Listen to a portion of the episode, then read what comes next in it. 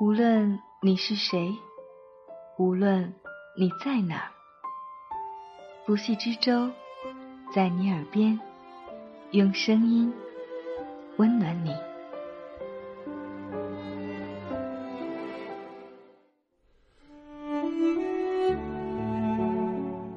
你好吗？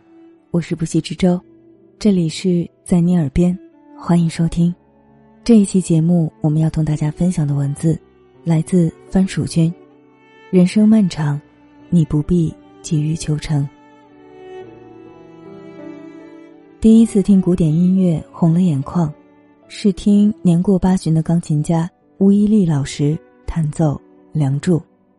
他颤巍巍的走上舞台，头发灰白。身材瘦弱，看起来就是一位极为普通的老人，但当他的指尖触碰到钢琴键上，一个个音符从满是皱纹的双手间弹奏出来，形成触动人心的旋律，隔着屏幕也能感受到现场观众屏住呼吸的安静。台上的嘉宾，台下的观众，和屏幕前的我，在不同的空间。为同一旋律所感动，眼里充满了亮晶晶的眼泪。用苏轼的话来形容：“凡子指尖风雨，致我肠中冰炭，起坐不能平。”打动我们的不仅是音乐，还有老人的精神。他从六岁开始习琴，八十多年来，一架钢琴就是他的全部生命。这首《梁祝》。他已经弹奏了无数次，在很多人看来，已经技艺精湛、炉火纯青了。可是，在参加表演前的两天，他还是把自己关在房间里反复练习。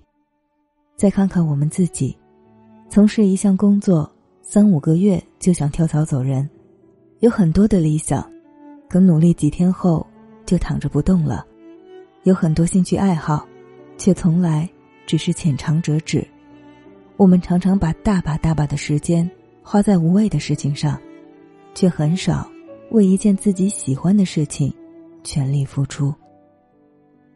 但也有人，生命就像四五月的香樟，无论晴雨，都开着一簇簇白色的花，散发着阵阵飘渺而沉郁的香。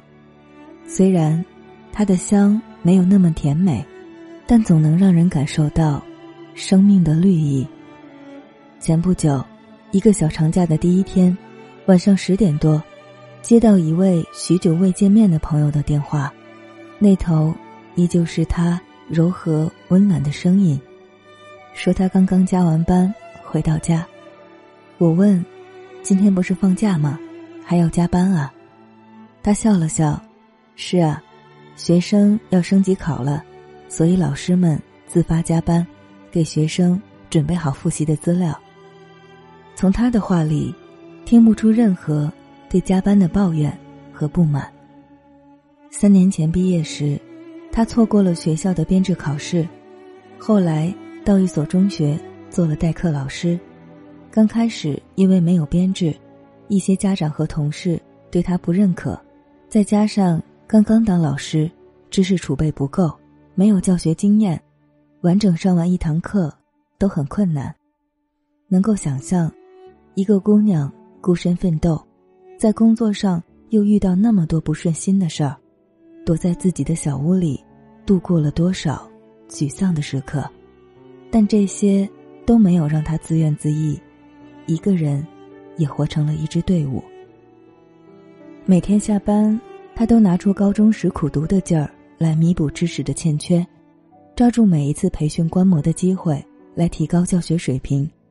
通过几年积淀，他所教班级的学生成绩总能排在年级前几名。即使仍然只是代课老师，但他已经足够自信，并且也得到了同事、家长和学生的认可。他说：“虽然没有编制，但并不觉得有什么不一样。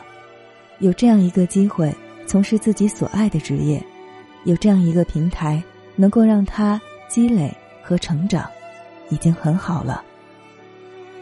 有些人觉得教师是一份一眼就能望到头的工作，但他觉得，每一天都会遇到不同的教学情景，每堂课都需要总结教学经验，每一年都需要创新教学方法，这些都是余生努力的方向。其实，不是每个人的人生从一开始都能抽到一副好牌，也不是每个人的人生一路都能开挂。那些丧丧的日子，让我们知道，生活不仅是一道醇香的红烧肉，有时也会是一碗正散着热气的酸辣汤。在漫长的生命里，我们不用那么急于求成，只要是自己喜欢的事。一点点去努力，一天天去坚持，就总会有心想事成的可能。就像那个对的人，总有一天会遇到，即使晚一点也没关系。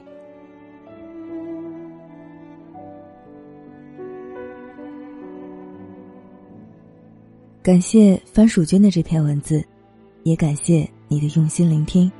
欢迎在节目下方留言或微博。爱的不息之舟的海洋，与我联系。我们下期再见，晚安。